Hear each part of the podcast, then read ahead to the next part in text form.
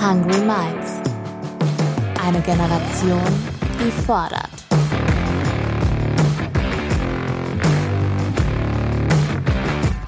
Mit und von Ronja Ebeling.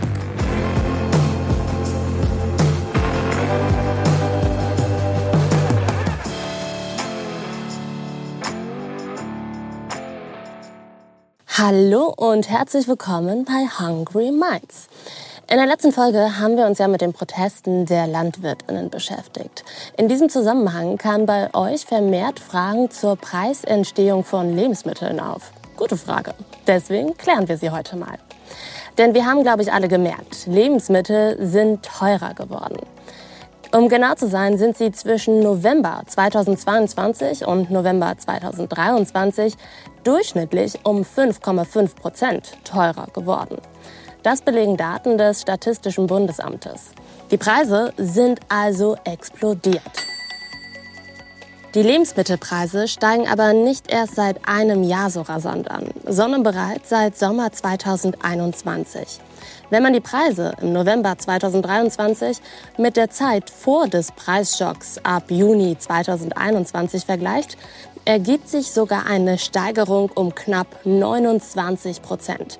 Wie krass ist das bitte? Wir geben durchschnittlich 29 Prozent mehr aus, und zwar für dieselben Lebensmittel. Besonders drastisch war der Anstieg bei Ölen und Fetten, also bei Butter, Rapsöl, Sonnenblumenöl oder auch Margarine. Aber auch bei Getreideprodukten wie Weizenmehl, Brot und Nudeln oder auch Milchprodukten wie Quark und Sahne sowie eben auch Obst und Gemüse. Die Teuerung betrifft demnach insbesondere die Grundnahrungsmittel. Das macht den aktuellen Preisanstieg auch so problematisch. Die Gründe dafür sind vielfältig. In dieser Folge möchte ich sie mir mal genauer anschauen und überlegen, wer durch die Preissteigerung vielleicht sogar Gewinne hamstert.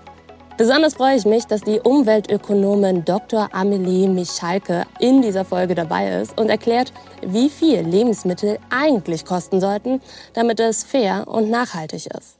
Sie spricht über den sogenannten True Cost für Lebensmittel. Mehr dazu aber am Ende der Folge. Ich wünsche euch ganz viel Spaß im Hungry Minds Talk.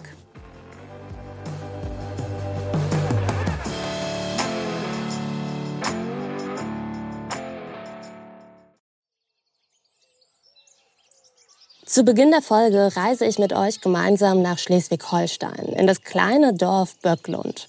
Dort treffen wir Sören Andresen auf dem Milchviehbetrieb seiner Familie. Er nimmt uns mal mit in den Kuhstall und verrät uns, was die Familie an ihrer Milch so verdient. Moin, vorab ein paar Randinfos zu unserem Betrieb.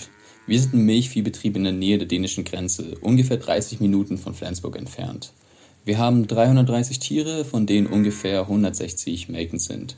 Die geben uns jeweils durchschnittlich 32 Liter Milch pro Tag und die Milch verkaufen wir dann weiter an eine Erzeugergemeinschaft, die das dann wiederum auch weiterverkauft an verschiedene Molkereien, wie unter anderem die Nordseemilch. Der Verkaufspreis für uns liegt jetzt aktuell bei 40 Cent pro Liter Milch. Im letzten Jahr waren es 36 Cent und den Höhepunkt hatten wir 2022 erlebt zum Start des Ukraine-Krieges mit 56 Cent.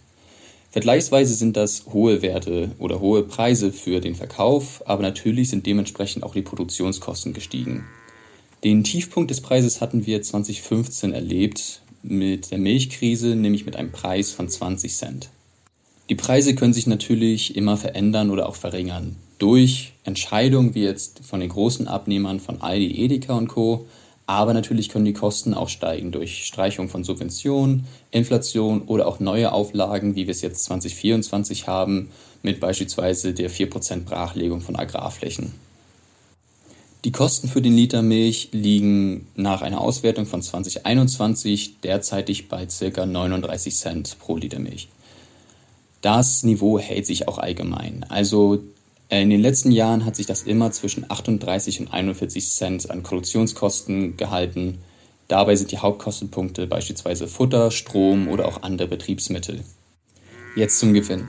Aber das ist auch der Knackpunkt hierbei. Jetzt haltet euch fest, wir sind hier nämlich bei einem Gewinn von negativ 2 Cent pro Liter Milch. Stand 2021.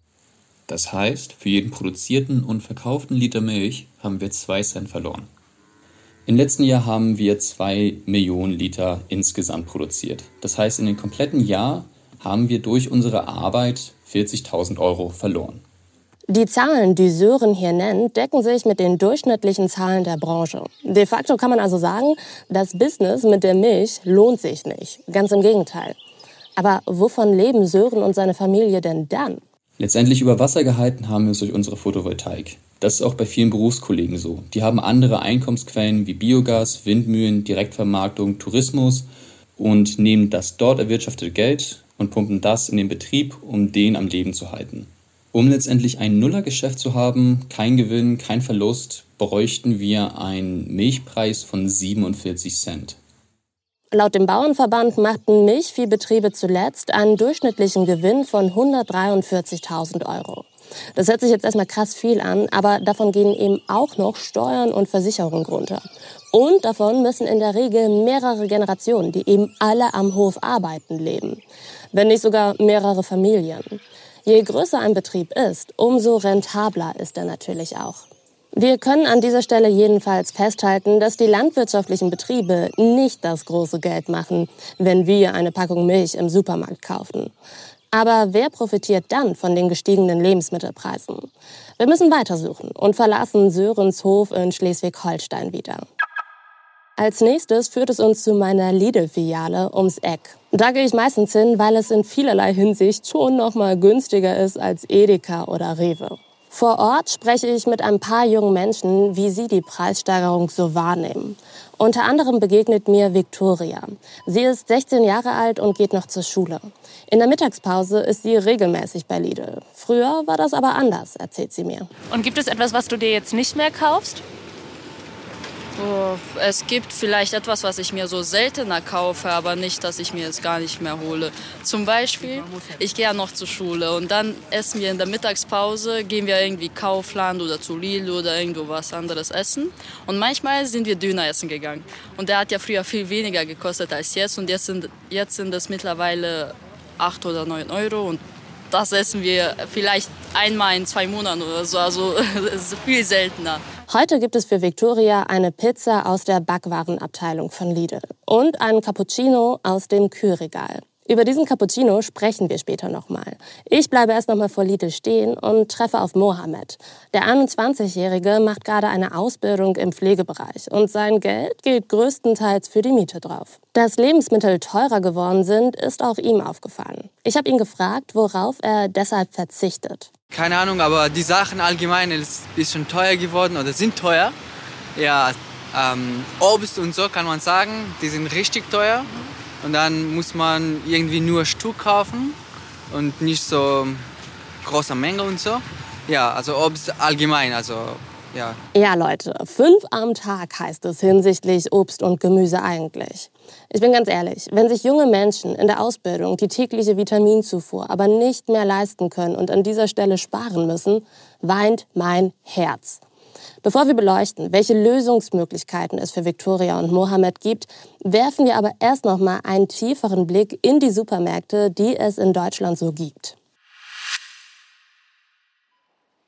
Über 80 Prozent des Marktumsatzes nehmen die vier großen Handelsgruppen ein. Die Schwarzgruppe um Lidl und Kaufland, die Aldi-Schwestern, Edeka sowie Rewe. Diese führen in der Regel Jahresgespräche mit den Herstellerfirmen. Dabei geht es nicht nur um den Preis, sondern auch um Liefermengen, Werbeaktionen oder die Logistik. Insgesamt gilt, je austauschbarer ein Produkt ist, umso mehr bestimmen die Handelsgruppen die Preise. Ein regionaler Hersteller, der beispielsweise nur ein paar Edeka-Filialen im Umkreis beliefert, hat in den Gesprächen nur einen sehr kleinen Einfluss auf die Preise. Das bestätigt mir auch Dr. Professor Thomas Röb. Er ist Handelsexperte und unterrichtet an der Hochschule Bonn-Rhein-Sieg. Von den Herstellern wiederum haben natürlich die großen Hersteller mit den bekannten, wichtigen Marken noch am ehesten äh, ein Hebel in der Hand, äh, sich gegen die Forderungen des Handels äh, zur Wehr zu setzen.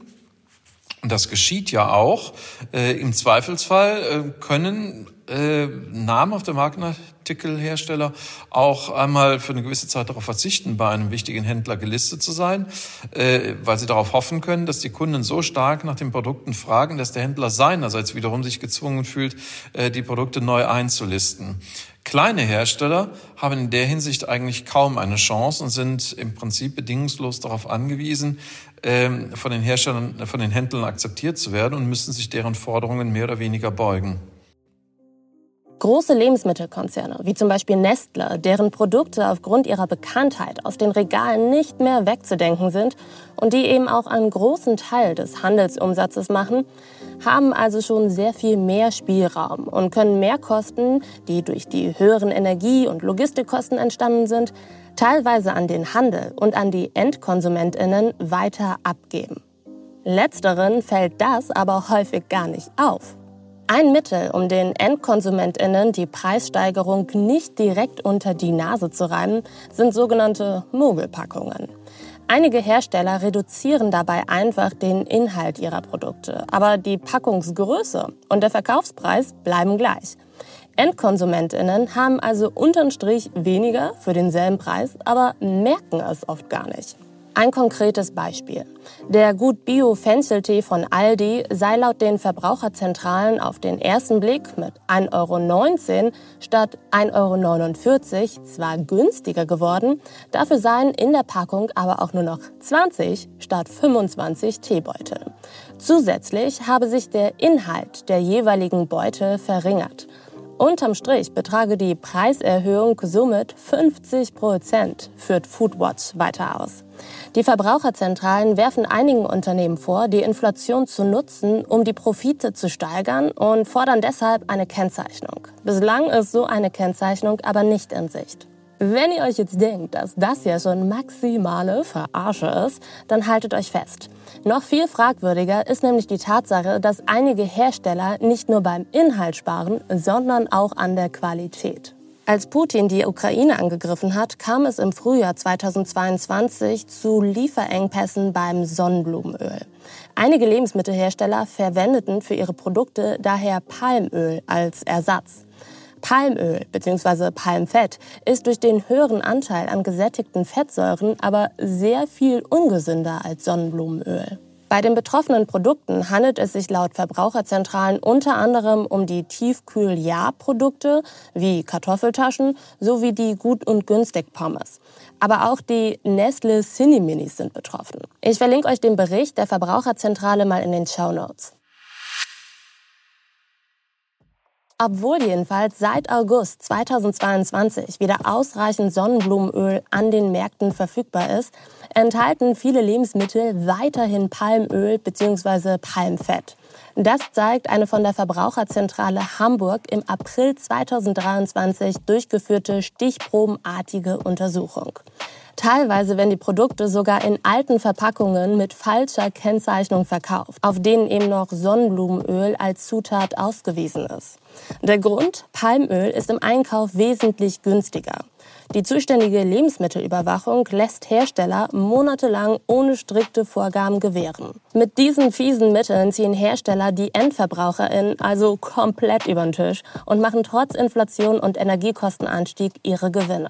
Inwiefern es auch bei den Handelsgruppen Edeka, Aldi und Co. eine Profitsteigerung gibt, lässt sich allerdings schwerer beurteilen. Das erklärt an dieser Stelle nochmal Professor Dr. Thomas Röb, den wir eben schon gehört haben.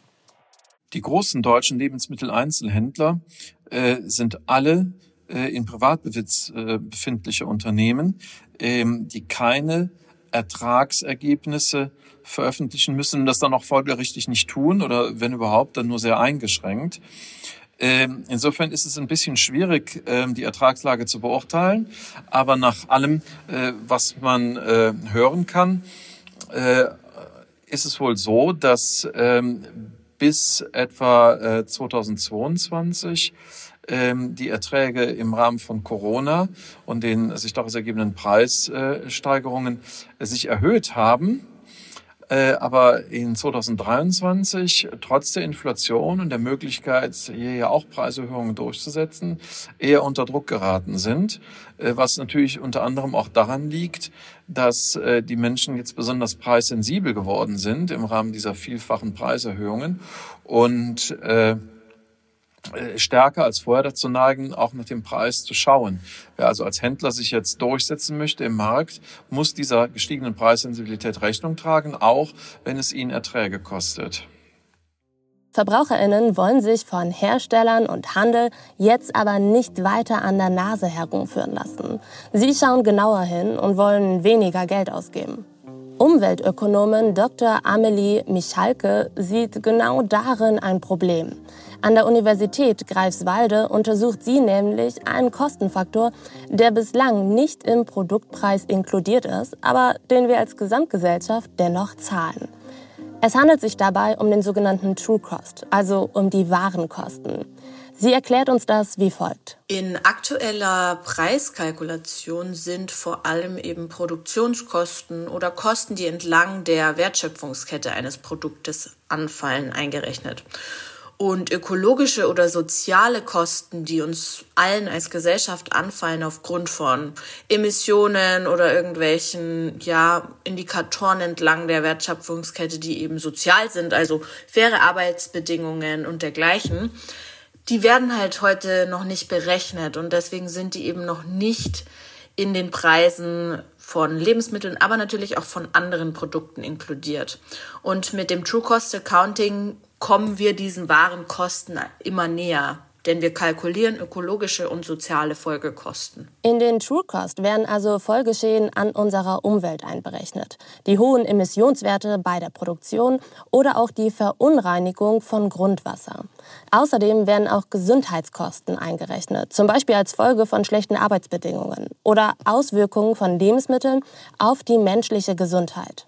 Finde ich tatsächlich ziemlich spannend, weil ungesunde und klimaschädliche Produkte dann teurer wären als regionale, nachhaltige und fair produzierte Artikel. Die Frage ist nun aber, wie teuer Produkte dadurch denn werden. Das wollte ich auch von Amelie wissen, die an dieser Stelle aber betont, dass es sich um Durchschnittswerte handelt. Also jetzt durchschnittlich gesehen schauen wir uns ein Kilo Joghurt zum Beispiel an, können wir, liegen wir bei ungefähr einem Euro, ähm, der da drauf kommen würde. Schauen wir uns ein Kilo Rindfleisch an, liegen wir schon bei über 20 Euro, die draufkommen würden auf, ähm, ja, auf diese tatsächlichen Verkaufspreise. Das heißt, die ökologischen und sozialen Folgekosten, die hier berechnet werden, sind für jedes Produkt enorm unterschiedlich. Und ich glaube, diese Differenz ist auch wichtig zu kommunizieren an KonsumentInnen, damit ähm, einfach ein bisschen mehr Verständnis dafür besteht, welche Produkte nachhaltig und nicht nachhaltig sind. Und nein, es ist natürlich nicht äh, Sinn der Sache, dass die EndverbraucherInnen im Endeffekt alle diese Kosten tragen. Man müsste schon entlang der gesamten ähm, Kette die Kosten ansetzen.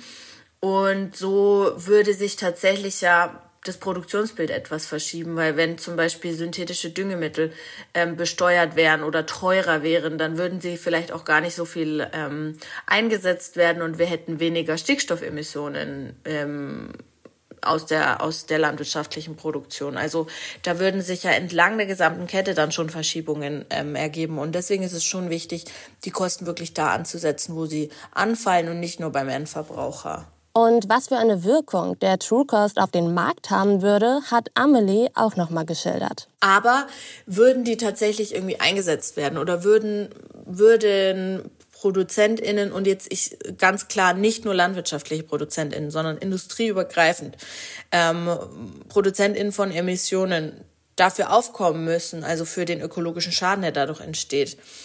Ähm, beziehungsweise Vermeidungsmaßnahmen einführen müssen, damit dieser Schaden erst gar nicht zustande kommt, ähm, dann würde eben die volle Wirkung äh, von so einer Maßnahme sich entfalten, weil wir von vornherein anfangen, diese Schäden zu vermeiden.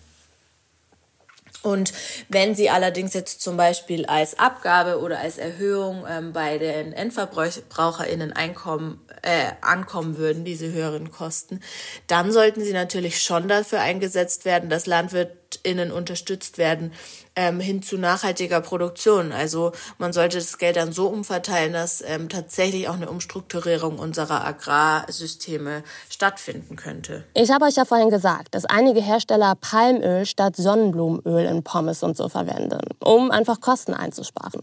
Und das, obwohl Palmöl sowohl umweltschädlicher als auch gesundheitsschädlicher ist. Hätten wir also einen True Cost, würde dieser fiese Spartrick der Hersteller in dieser Form nicht mehr funktionieren. Diesen ersten Lösungsansatz finde ich also tatsächlich sehr smart. Denn wie gesagt, die Kosten in Form von Umweltschäden tragen wir in Form der Klimakrise ja alle. Mit dem True Cost würden diese Kosten aber den besonders umweltschädlichen Produkten zugewiesen werden. Aber ihr erinnert euch ja an Victoria und Mohammed, die zwei Jugendlichen, die ich vor Lidl getroffen habe. Ihnen würde die Einführung des True Costs in ihrer direkten Lebensrealität erstmal nicht so viel bringen. Denn sie haben ja jetzt schon kaum Geld für ein gesundes Mittagessen. Wir wissen, dass jedes fünfte Kind von Armut betroffen ist. Jeder weitere Anstieg der Lebensmittelpreise riskiert, dass diese Zahl der Kinder zunimmt. Die Verbraucherzentralen fordern deswegen unabhängig vom True Cost ganz generell eine Entlastung der Bürgerinnen. Neben einer weiteren Anhebung des Bürgergeldes fordern sie zum Beispiel mehr staatliche Unterstützung der Einrichtungen, die Mahlzeiten an Bedürftige ausgeben. Der aber wohl größte Hebel wäre die komplette Abschaffung der Mehrwertsteuer auf gesunde Lebensmittel. Ganz konkret geht es den Verbraucherzentralen hierbei um die Null-Mehrwertsteuer bei zum Beispiel Obst, Gemüse und Hülsenfrüchten. Schauen wir uns also diese Mehrwertsteuer erstmal genauer an. Vor 55 Jahren wurde in der Bundesrepublik Deutschland erstmals eine Mehrwertsteuer eingeführt mit einem Satz von 10 Prozent.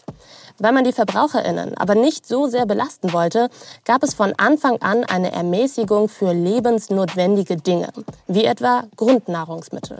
Für diese Produkte fielen nur 5% Mehrwertsteuer an. Die Steuersätze sind mit der Zeit gestiegen und es wurden immer wieder zahlreiche Sonderregelungen eingeführt, die auch heute noch zur Verwirrung sorgen. Aktuell beträgt der volle Mehrwertsteuersatz 19 Prozent und der ermäßigte Satz 7 Prozent.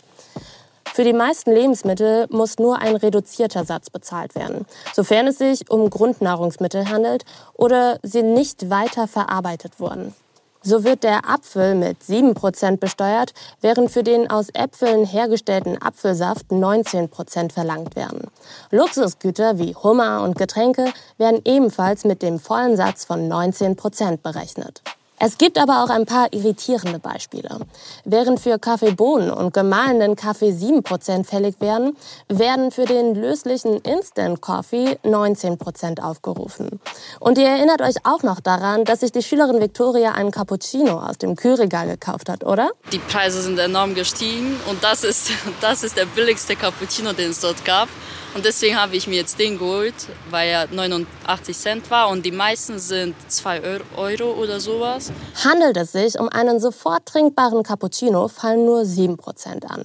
Jedoch nur, wenn der Milchanteil mindestens 75% beträgt. Ist das super merkwürdig oder ist das super merkwürdig? Mit einem so hohen Milchanteil gehört der Cappuccino nämlich zu den Milchgetränken. Warum für Hafermilch 19% Mehrwertsteuer gilt und für Kuhmilch nur 7% ist nur ein weiteres Beispiel dafür, dass es manchmal nicht so nachvollziehbar ist. Ihr merkt also, it's complicated.